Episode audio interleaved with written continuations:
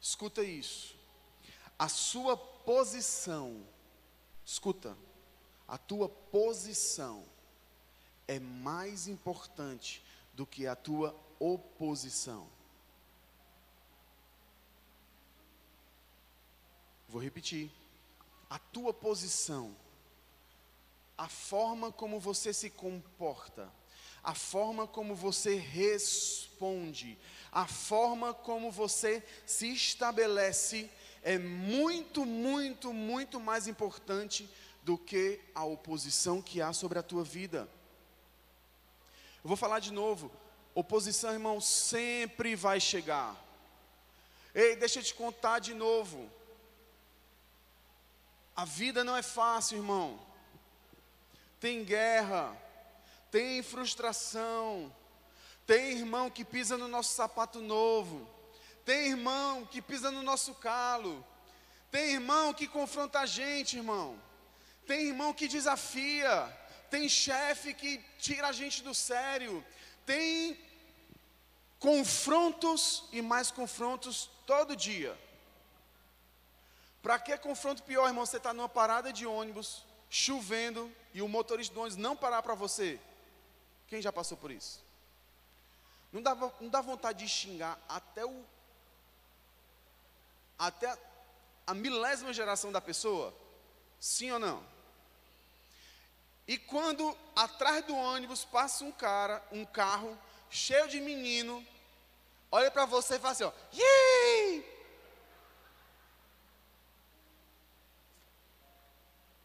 Dá vontade ou não dá de você sair do salto, irmão?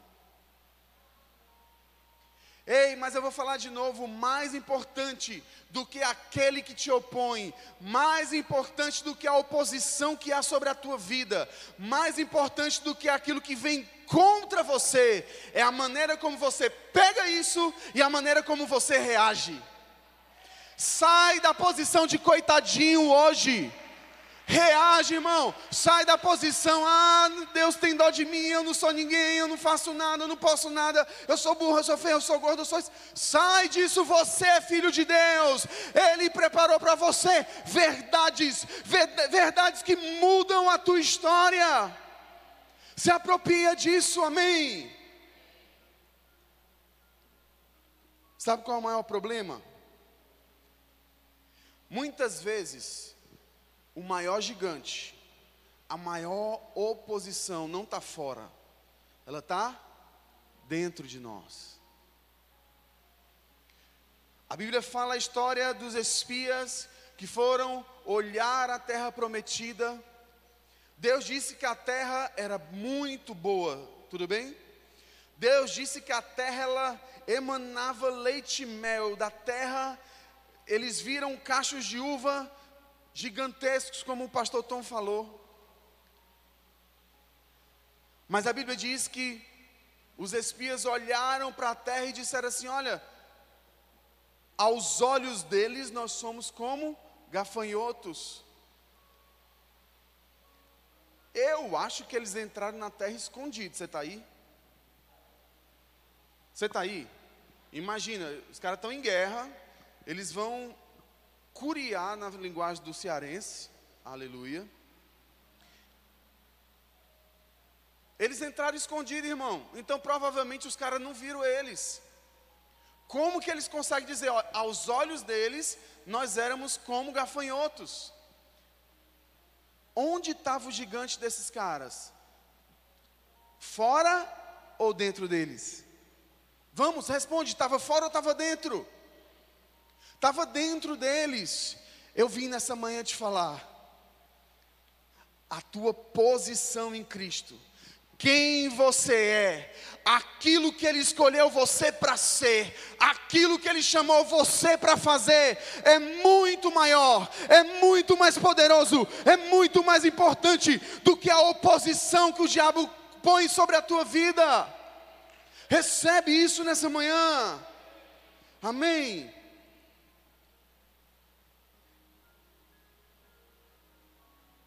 E hoje que você possa dizer assim: combati o bom combate, completei a carreira e guardei a fé. Amém? A quinta verdade sobre a fé E aqui a gente está quase indo para a finalização.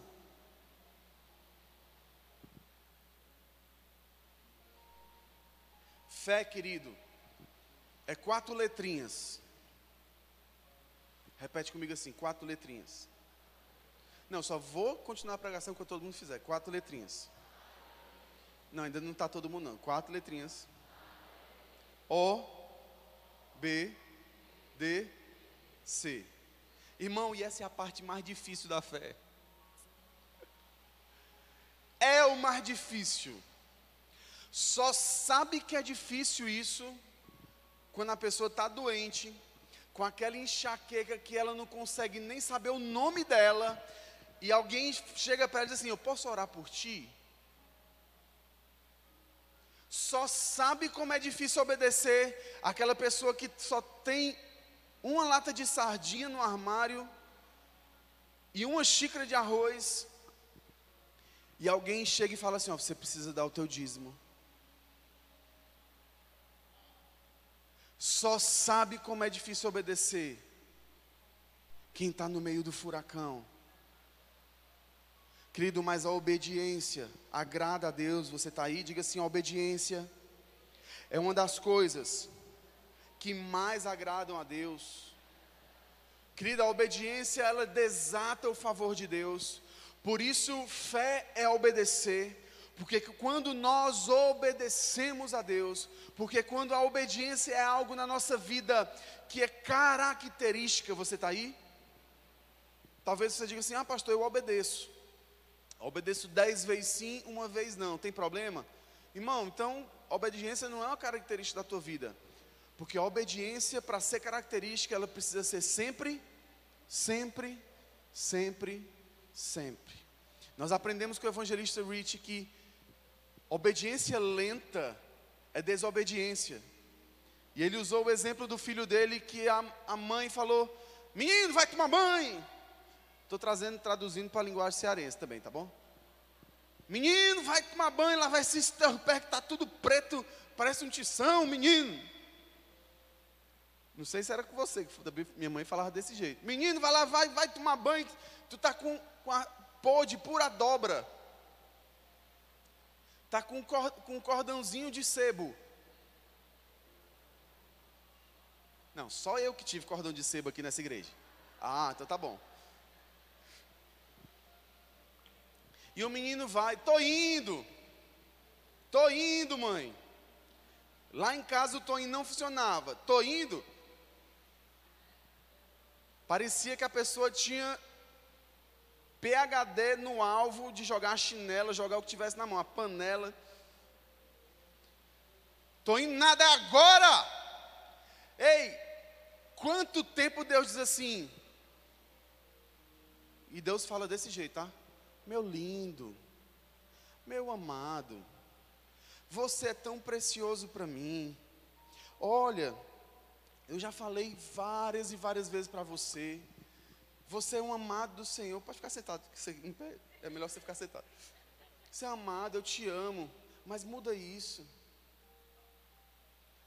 Quantas vezes Deus fala assim: confia, não vai por aí.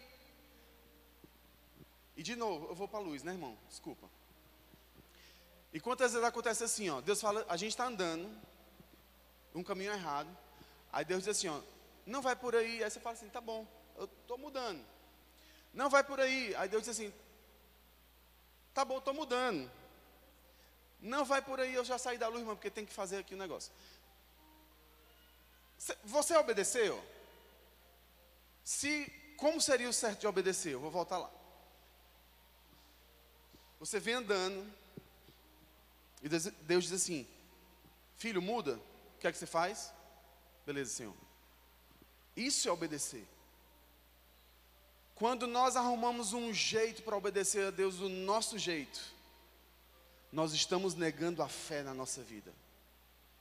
Quando nós arrumamos um jeito de fazer as coisas da nossa maneira, sem obedecer aquilo que Deus tem para nós, querido, nós estamos abrindo mão da fé.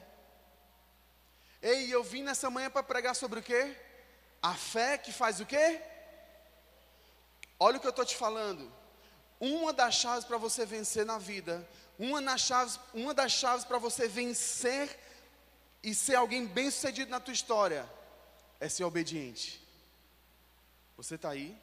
E não adianta ficar com raiva do pastor, porque está na Bíblia, está escrito irmão e já era. Amém? Glória a Deus. Posso ir para frente?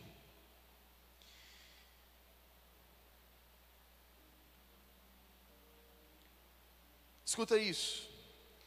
Lição que não se aprende, se repete. Repete comigo assim: lição que não se aprende, se repete. Querido, eu não sei você,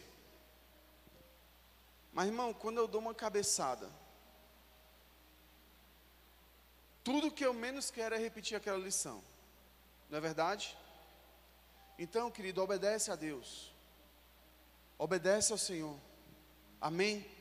Deixa Ele te levar a um, um nível maior de fé.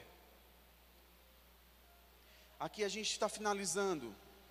Vou pedir para o Ministério de Louvor subir, me ajudar.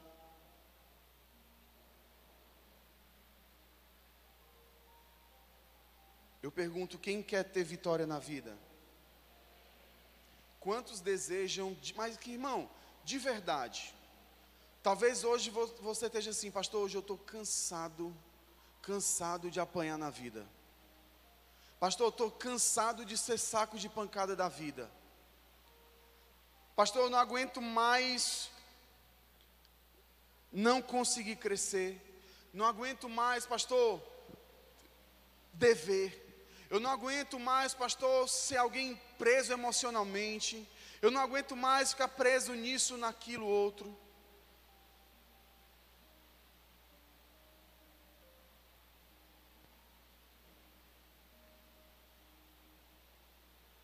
O caminho para a vitória é a fé.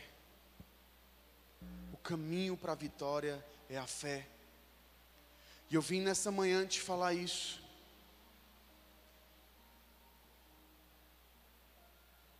É da vontade de Deus, querido, derramar vitória sobre as nossas vidas.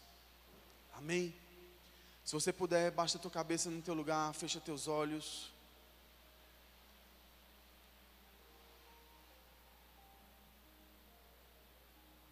Nós vamos ministrar um, uma adoração Senhor. Você pode permanecer sentado no teu lugar enquanto nós ministramos. E daqui a pouco a gente vai orar.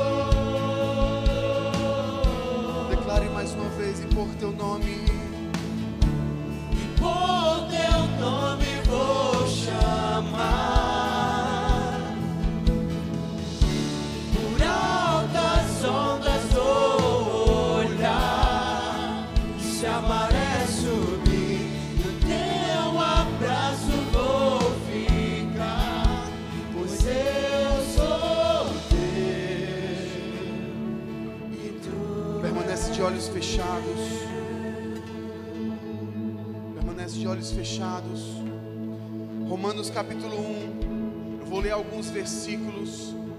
E eu quero que você escute isso de maneira profética. Esse é um ambiente espiritual para vitória na tua vida. Romanos capítulo 8 fala assim: portanto, agora já não há condenação para os que estão em Cristo Jesus. Quantos nesse lugar podem dizer assim: Eu estou em Cristo Jesus? Texto continua, mas na frente fala assim: Sabemos que Deus age em todas as coisas para o bem daqueles que o amam, dos que foram chamados de acordo com o seu propósito. Ei, tem um destino para você, tem um propósito para você, e não é permanecer caído. Tem um propósito para você, e não é permanecer preso na derrota. Tem um propósito e um chamado para você, e esse chamado e esse propósito é vencer, é vencer. O texto continua e fala assim: que diremos, pois, diante dessas coisas? Se Deus é por nós, quem será contra nós? O que você vai responder hoje diante das coisas que acontecem? O texto diz: o que nós vamos dizer hoje sobre as coisas, sobre as guerras, sobre os, os enfrentamentos, sobre a oposição. Como você vai responder hoje?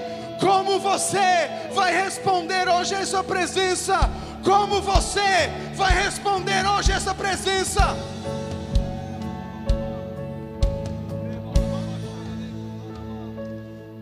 Como você vai responder hoje? Vamos, fecha teus olhos. Fecha teus olhos, algo está acontecendo nesse lugar. O mais importante de tudo que nós temos nessa manhã é a presença do Senhor. Mas eu continuo te falando, querido, como você responde a essa presença? A Bíblia diz: O que diremos, pois, acerca dessas coisas? O que diremos, pois, em cima? O que diremos, pois, acerca dessas coisas? Se Deus é por nós, quem será contra nós? Se Deus é por você, a dívida não é, não é contra você. Se Deus é por você, a tristeza não é contra você. Se Deus é por você, a depressão não é contra você. Ei, eu vim nessa manhã te falar. É uma manhã de vitória na tua vida, querido. Acesse essa vitória. Toma posse dessa vitória nessa manhã.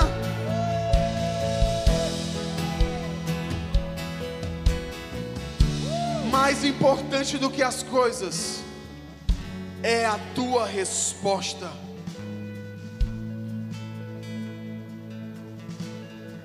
Vou ler o último versículo que fala: Mas em todas as coisas, mas em todas as coisas, que coisas?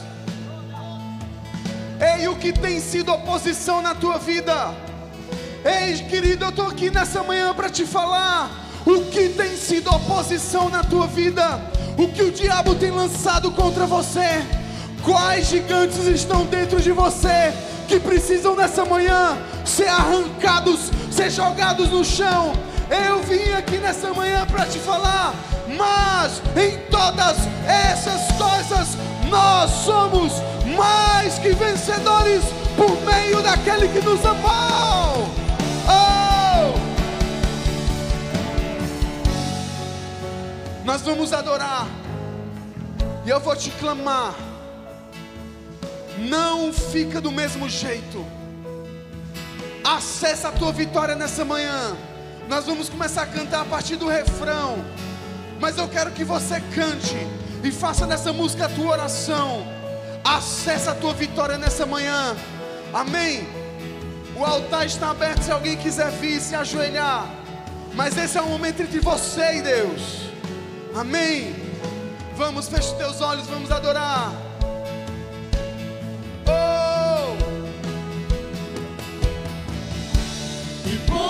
Teu nome vou chamar.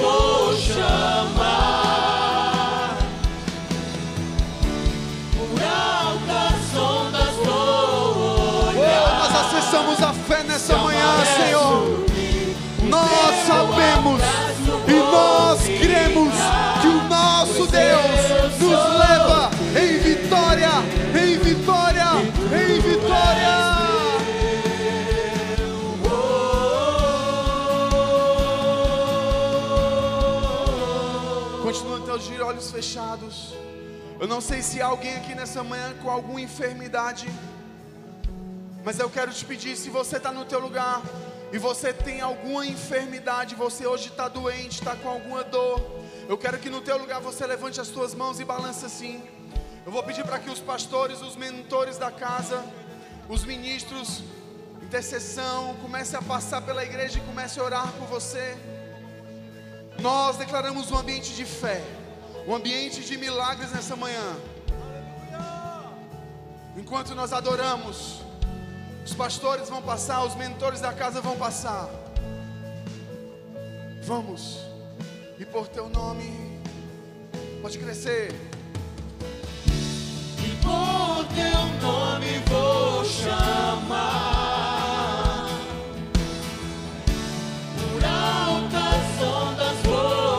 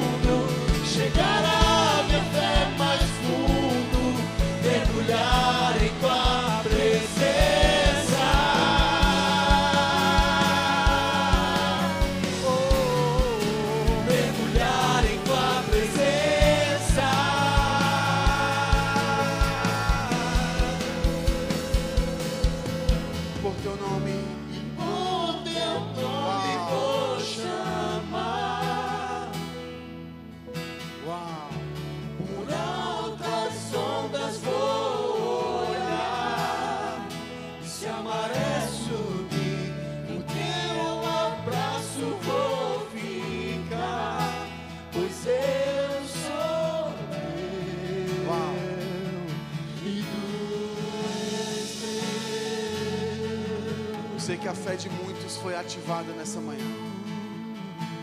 Eu tenho certeza absoluta que a tua fé foi ativada nessa manhã. Nós vamos passar por mais um momento de fé. Os amados que estão aqui na frente, se quiserem voltar para o lugar. Mas também, irmão, se quiser ficar aí adorando, pode ficar. Que é o momento da ceia. Puderem todos ficarem de pé. É um momento especial.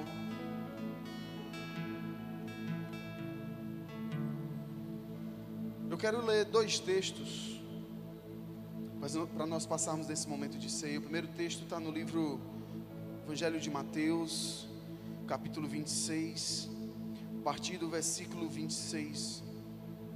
Se você puder, acompanha comigo, amém? Os irmãos da diaconia, dos obreiros, estão preparando a ceia. Você não presta atenção neles agora, tá bom? Você presta atenção na palavra, irmão. Acompanha comigo, a Bíblia fala assim: enquanto comiam, Jesus tomou o pão, fala, o pão,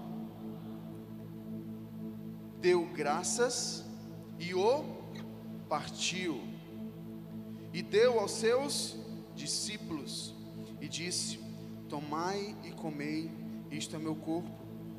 E tomando o cálice, e havendo dado graças, deu-lhes também, dizendo: Bebei dele, só alguns, bebei dele, porque isto é meu sangue, o sangue do Novo Testamento, que é derramado para muitos e para a remissão de pecados. Querido, o momento da ceia é outro momento que exige fé no nosso coração. Pode continuar, a musiquinha estava tão boa.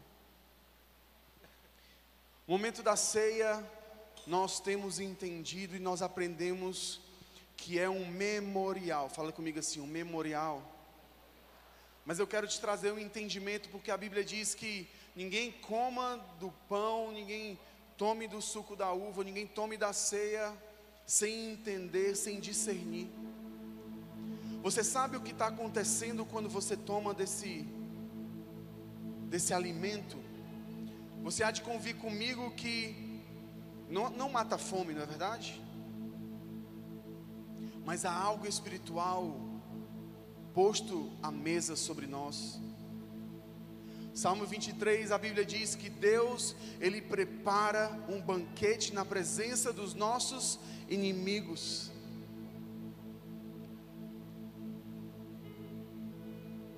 Sabe, querido, a ceia do Senhor nos lembra quem nós somos. A ceia do Senhor nos lembra que o que Ele fez por nós. E a ceia do Senhor, ela lembra de qual o nosso destino. Você está aí? Nesse texto do livro de Mateus, a Bíblia diz primeiro que Jesus pegou o pão, deu graças e o partiu. Isaías capítulo 53 diz que ele foi partido por causa das nossas transgressões. E continua o texto falando que o castigo que nos traz a paz estava sobre ele. Ao partir aquele pão, Jesus estava nos ensinando duas coisas. Primeiro, como irmãos, nós precisamos repartir o pão um com o outro, amém? Você está aí? Repartir o pão um com o outro. Mas mais do que isso, Ele estava nos mostrando e demonstrando que o corpo dele foi entregue por nós, em remissão dos nossos pecados, das nossas transgressões. Você está aí? Depois a Bíblia diz que Jesus tomou o cálice da nova aliança, ele o abençoou, deu aos seus discípulos e ele disse: bebam todos. Ele não disse assim, ó, bebam só os pastores, bebam só os evangelistas, bebam só os líderes. Ele disse: bebam todos. Através do sangue de Jesus nós recebemos salvação. E a salvação é para todos. Você está aí? Então, ao olhar para esse esse momento tão especial, o que eu quero que você enxergue, querido, enxergue o sacrifício de Jesus na cruz por você. Mas eu não quero que você enxergue com tristeza. E nós vamos cantar a música Meu Deus não está morto. Eu quero que você enxergue com alegria. Porque deveríamos ser eu e você naquela cruz. E porque ele espontaneamente decidiu repartir o pão dele. Porque ele espontaneamente decidiu se entregar na cruz por mim e por você. Hoje nós estamos aqui. E aqui eu encerro a palavra de, de ceia para te falar o seguinte: a ceia, ela é uma troca. Fala, ceia, ela é uma troca.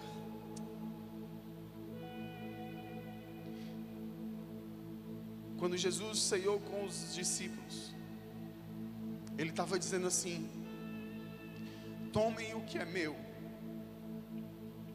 tomem a vida, tome a salvação, tome a cura, tome a libertação para a tua vida, receba, porque é de graça.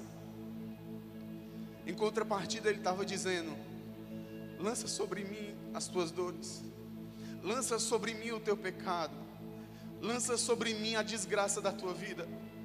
Lança sobre mim a falta de fé, a falta de esperança que há em você. Lança sobre mim. Colossenses capítulo 3 fala: E ele despojou todo o principado e toda a potestade, humilhando-os na cruz. Nós hoje recebemos uma ministração sobre fé para vencer o mundo. Ao tomar essa ceia, tome posse do intercâmbio da cruz. Ao tomar essa ceia, receba o que Jesus